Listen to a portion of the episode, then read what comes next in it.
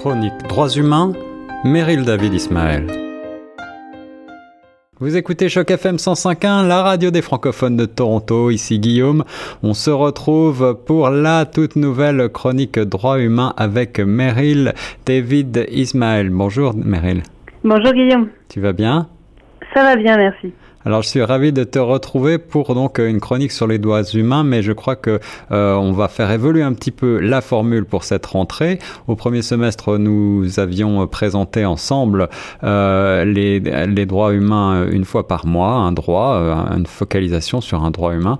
Et puis euh, cette fois, je crois que tu veux euh, te concentrer non plus sur les droits humains en tant que tels, mais plutôt sur les personnes, celles et ceux qui défendent ces droits, justement ceux qu'on appelle mm. les défenseurs de droits.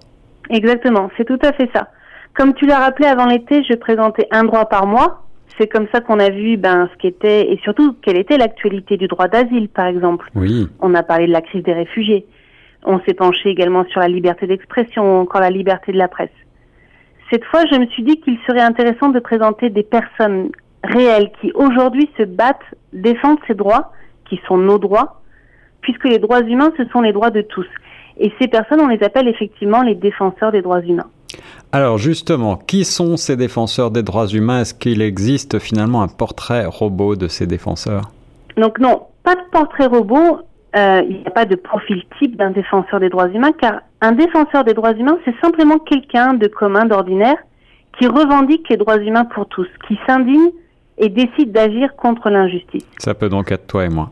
Exactement. Alors, Bien sûr, c'est vrai que quand on parle des défenseurs des droits humains, on pense souvent, et à raison, aux journalistes, aux avocats, aux syndicalistes. Et effectivement, tous ces gens sont souvent en première ligne du combat. Oui. Mais un défenseur des droits humains, ça peut être également un étudiant qui descend dans la rue, euh, une victime de violation ou ses proches qui demandent justice et réparation pour le préjudice qu'ils ont subi. Mmh, ça peut être un paysan, un responsable local ou encore un lanceur d'alerte. Donc, en fait, les défenseurs des droits humains viennent de tous les horizons. Et ce qui les caractérise, leur point commun, si on veut, c'est simplement de revendiquer pour tous les droits humains et l'égale dignité de chacun. C'est de dénoncer les abus de pouvoir des gouvernements et des entreprises. Et ça fait d'eux, en fait, les premières cibles de la répression. Alors, eh bien justement, euh, c'est ce que j'allais te demander euh, dans le climat politique actuel, un petit peu partout, on a l'impression euh, que le travail de ces défenseurs des droits humains est de plus en plus difficile à e- effectuer, voire dangereux pour leur propre, leur sécurité. On pense notamment aux dirigeants d'Amnesty International, l'organisation que tu connais bien, dont les dirigeants de la section turque sont actuellement emprisonnés malgré le caractère pacifiste de leur travail. Hum, tu as tout à fait raison. L'environnement mondial, il est de plus en plus dangereux pour ces personnes, qui s'appuient uniquement et ne font que revendiquer le droit. Les gouvernements de nombreux pays adoptent des lois et des politiques qui, eh bien, rendent difficile leur travail, à la fois plus dangereux et vraiment plus difficile. Ouais, ouais. Par exemple, les gouvernements, ils vont adopter des lois qui autorisent le recours à la force contre des manifestants pacifiques, ou bien euh, des lois qui légitiment la surveillance de masse, ou encore les gouvernements interdisent de percevoir des fonds provenant de l'étranger, ou ils mettent en place des conditions trop strictes pour l'enregistrement d'une organisation. Hmm. Ce qui fait que la marge de manœuvre pour la défense des droits humains, eh bien, elle, elle ne cesse de se réduire. C'est le cas, par exemple, des États-Unis, du Bélarus, de la Chine ou de la Russie. Mais la répression, elle est vraiment mondiale. Et euh, au-delà des lois, ces défenseurs des droits humains euh, subissent également des attaques personnelles quand ils ne sont pas tout simplement euh, réduits au silence. Mm, oui, c'est ça. Les défenseurs des droits humains sont désignés toujours plus ouvertement comme ben, des criminels, des indésirables. Ils sont accusés d'être antinationaux, des agents de l'étranger, voire même des terroristes. Ouais, ouais. C'est le cas notamment d'Idi Lesser, la directrice d'Amnesty International Tur- Turquie dont tu parlais à l'instant, qui a été arrêtée sur la base d'accusations absurdes de terrorisme il y a plus de deux mois maintenant.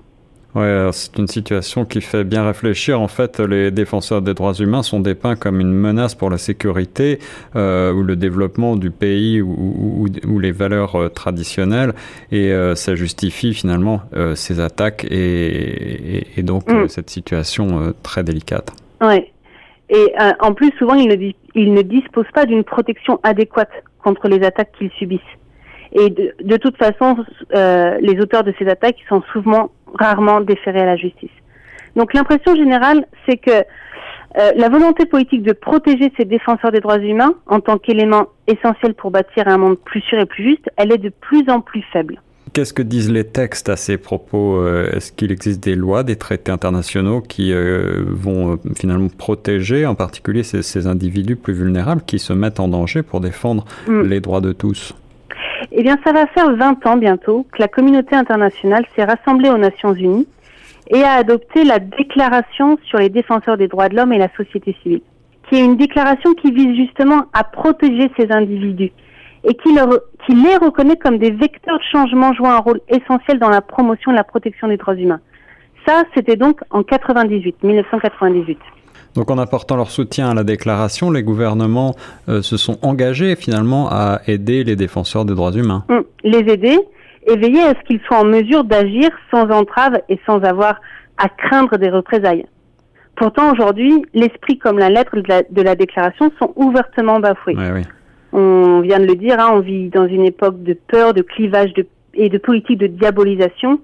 Dans le monde entier, il y a des discours pernicieux sur le thème eux contre nous, qui rejettent sur des pans, euh, sur des groupes entiers de la population la responsabilité de problèmes sociaux et politiques. Et il y a qu'à prendre par exemple euh, l'exemple euh, du nettoyage ethnique des Rohingyas qui a lieu actuellement en, Birmanie. Ouais, en Birmanie. Mm, mm. Mm. Cette minorité musulmane dont on entend beaucoup parler, elle est perçue par la majorité Bamar comme un élément déstabilisateur qui affaiblit le pouvoir. Et eh oui, donc on va encore les présenter comme euh, probablement terroristes ou autres. Alors, mm-hmm. la, la, dirigeante birmane Aung San Suu Kyi, euh, qui était l'ancien prix Nobel de la paix, avait euh, pris la parole à ce sujet pour condamner bien sûr les violences euh, et aussi euh, pour, pour dire que ces, ces condamnations peut-être n'étaient pas assez condamnées, mm. n'avaient pas assez de force. elle avait annulé sa visite prévue à l'Assemblée générale des Nations Unies et son silence à ce sujet a, a été assez critiqué. Qu'en penses-tu? Mm, oui, et même son intervention mardi a été critiquée aussi parce que bon, c'est vrai qu'elle elle condamne, mais peut-être pas assez fermement ou pas, aussi fermement que l'aurait voulu la, communauté internationale. Trop, trop, mal, ouais, ouais. Donc ce à quoi on assiste, c'est que ces défenseurs des droits humains sont de plus en plus en danger en quelque sorte, et euh, à un moment où nous avons besoin de personnes qui se dressent courageusement contre l'injustice et qui contestent tous ces discours toxiques, as-tu des chiffres à nous donner pour euh, illustrer ce phénomène? Oui, euh, il y a qu'à comparer en fait 2015 et 2016. En 2016, 281 défenseurs des droits humains ont été tués, contre 156 en 2015. Mon Dieu. Hum. Et ce qu'il faut savoir, c'est que plus de 75% des défenseurs des droits humains tués l'étaient sur le continent américain. Euh, des défenseurs des droits humains ont également été menacés ou agressés dans 94 pays. Dans 68 pays, ils ont été euh, arrêtés ou placés en détention. Dans 63 pays, ils ont été victimes de campagnes de diffamation. Ces femmes et ces hommes sont donc confrontés à une déferlante d'actes de harcèlement, de manœuvres d'intimidation, de campagnes de diffamation. Et Internet notamment est devenu un biais particulièrement pernicieux pour harceler euh, les défenseurs des droits humains. Et je te citerai simplement euh, Alberto Escorcia, qui est un défenseur des droits humains mexicain, qui explique que quand ils ne vous tuent pas, ils vous pourrissent la vie. Les trolls génèrent un climat de peur constante qui fait que les gens arrêtent de publier. Et c'est comme une forme de harcèlement finalement. Mm, mm.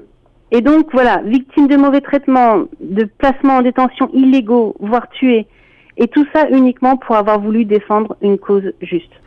Alors, on a dressé un, portrait finalement euh, des, des, défenseurs des droits humains et, on voit que leur euh, situation est bien sombre. C'est assez inquiétant tout cela, mais euh, je sais que tu vas nous redonner l'espoir puisque dans cette chronique, tu proposes aussi d'agir. Alors, je crois qu'il y a donc une partie action. Qu'est-ce qu'est-ce mm. qu'on peut faire concrètement?